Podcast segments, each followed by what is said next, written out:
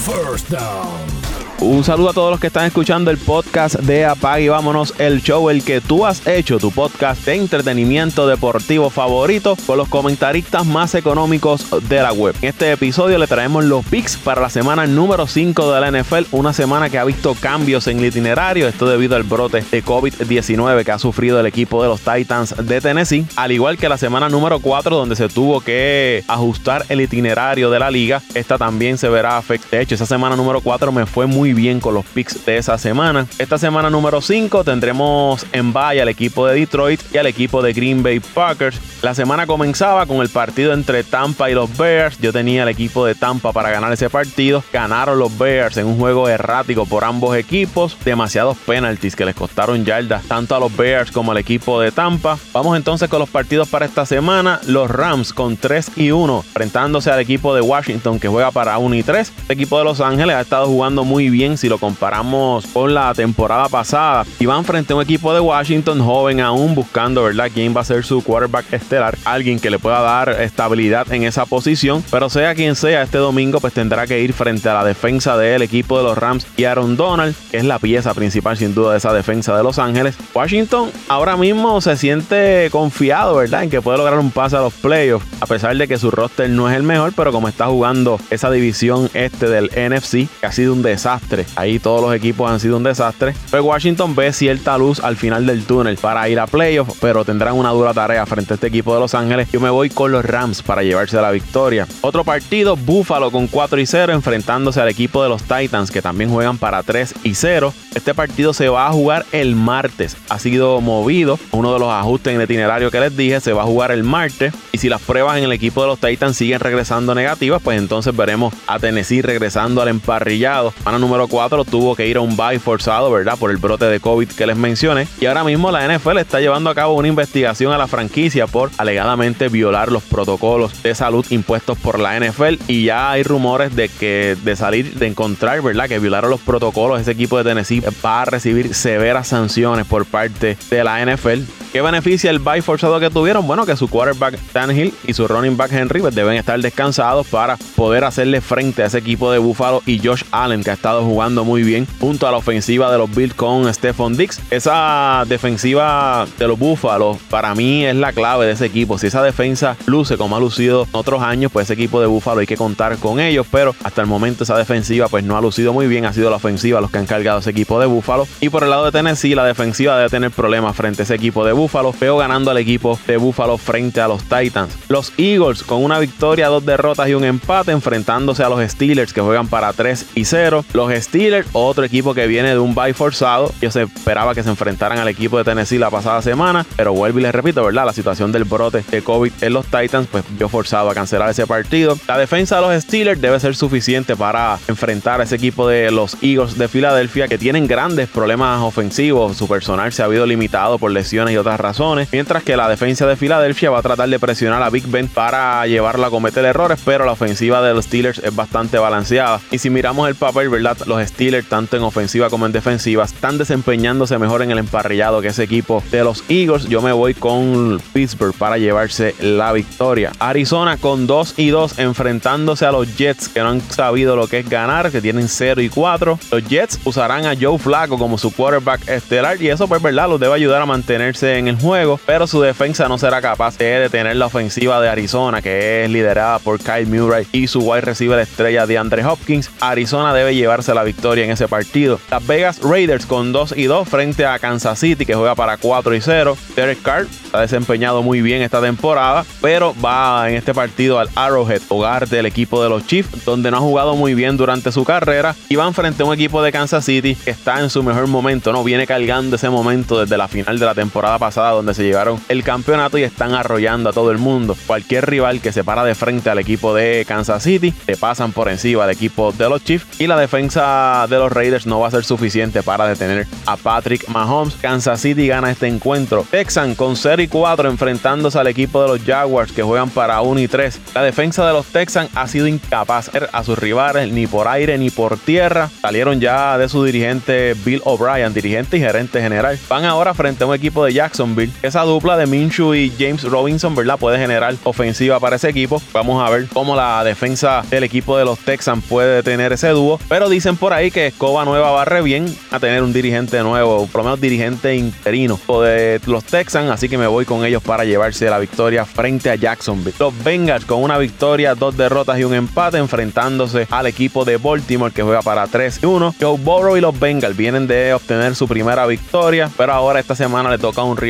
fuerte, no tan solo fuerte, un rival superior a ellos, que es ese equipo de Baltimore, donde tienen un Lamar Jackson que ha empezado a correr, ayuda a generar otro tipo de ofensiva a ese equipo de los Ravens. Y la defensa de los Ravens es una defensa elite en la liga, que me voy con ellos para llevarse la victoria sobre los Bengals, aunque si Joe Burrow sigue desempeñándose como lo ha hecho en principios de temporada, no descartemos que veamos un partido bastante entretenido, pero al final serán el equipo de los Ravens los que se llevarán la victoria. Los Falcons con 0 y 4 recibiendo a los Panthers que juegan para 2 y 2, ahí son rivales de división. Los Falcons son un desastre. Vivamente tuve la oportunidad de ver el pasado partido de ellos frente a los Packers, donde el equipo de los Falcons tuvo que ver sus jugadores defensivos salir por lesión, los sustitutos que entraban salían por lesión también, y ahora se van a medir a un equipo de los Panthers que pensábamos, y me incluyo, que con la salida de McCaffrey le iba a ser difícil a ese equipo de los Panthers obtener victorias, pero han reajustado su juego ofensivo, lo han hecho un poco más versátil, no depender tanto de running game que le daba a McCaffrey. Y vemos un Teddy Bridgewater moviendo el balón por todo el campo. Este puede ser un partido medio tricky, ¿no? Un equipo de los Falcons que no ha jugado muy bien, su defensa un desastre, plagada de lesiones, pero tienen la ofensiva suficiente, ¿verdad? Para generar puntos. Hay que ver estatus de Julius Jones para este encuentro, como la defensa de los Panthers puede tener esa ofensiva del equipo de los Falcons. Me voy a arriesgar aquí, que los Falcons son como local, pero me voy con el equipo de los Panthers para llevarse la victoria. San Francisco con dos victorias, dos derrotas, enfrentándose al equipo de Miami, que tienen una victoria y tres derrotas. Se espera que Jimmy G esté de vuelta para el equipo de los 49ers. Esto debe ayudar a esa ofensiva de San Francisco, que vienen de perder frente al equipo de los Eagles. Por el lado de Miami necesitan que Fitzpatrick sea, ¿verdad? El Fitzpatrick ese que de momento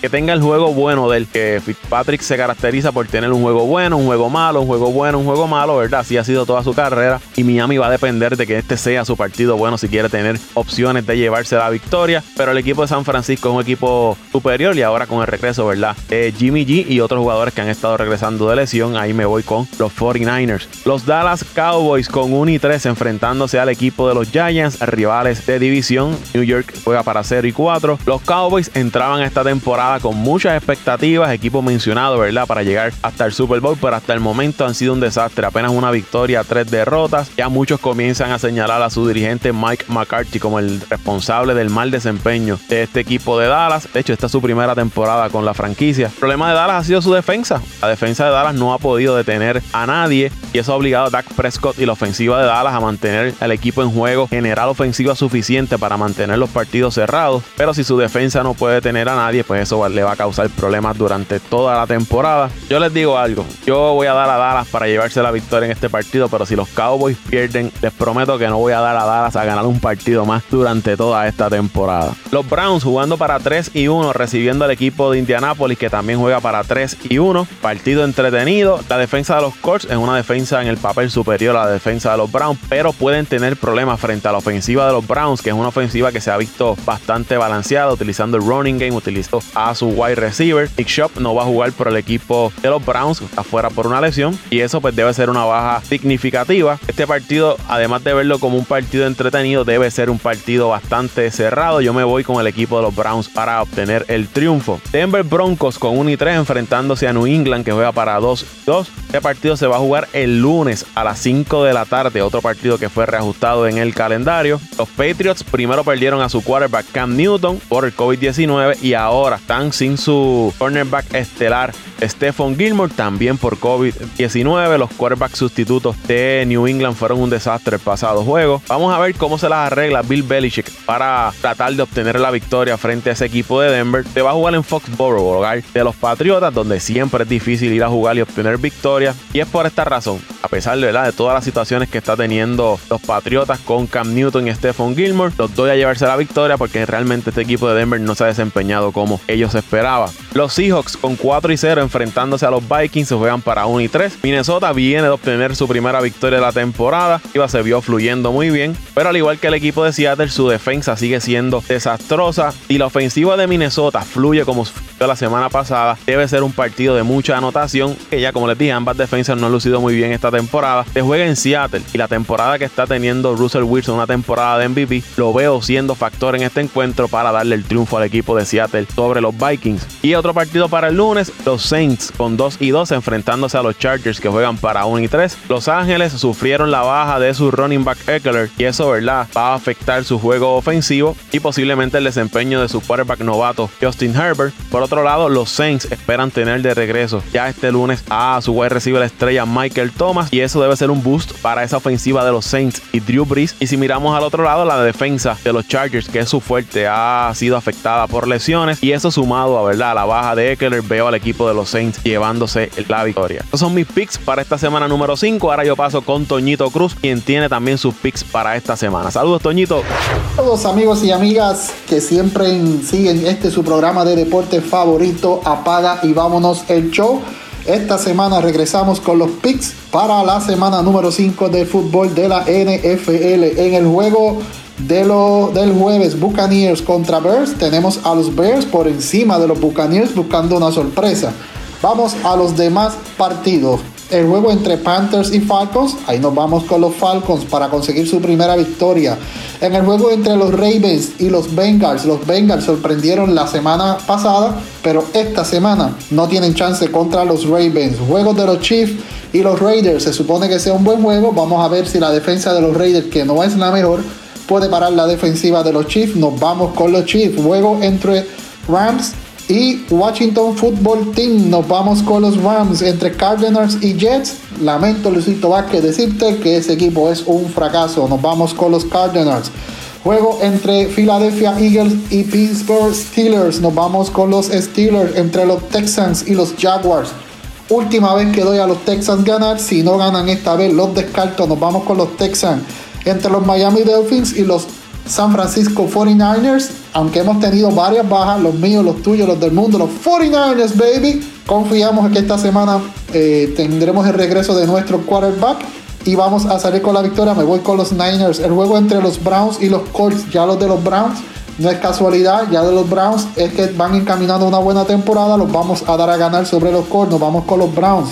Entre Cowboys, bendito Cowboys y los New York Giants, la última vez también que doy a los Cowboys, si no ganan hay que descartar, descartarlos y tirarlos para el saco. Entre Patriotas y Broncos, me voy con los Patriotas. El juego es entre Minnesota Vikings y Seattle Seahawks. Los Vikings han decepcionado, ya consiguieron una victoria, pero se esperaban que estuvieran en mejor posición. Los Seahawks están jugando magníficamente bien, su ofensiva, su defensa, todo está corriendo a las mil maravillas. Nos vamos con los Vikings. Y el juego del Monday Night Football entre los Chargers y los Saints. Los Saints no han jugado como se espera, tienen récord de 2 y 2, están más o menos igual que nuestros 49ers, pero aún así los vamos a dar como ganadores y nos vamos con los 6 por encima de los Chargers. Recuerden que siempre me pueden seguir en mis redes sociales en arroba Antonio Cruz 528, arroba Antonio Cruz 528 y estos fueron mis picks para la semana número 5 del fútbol de la NFL. Paco, apague y vámonos.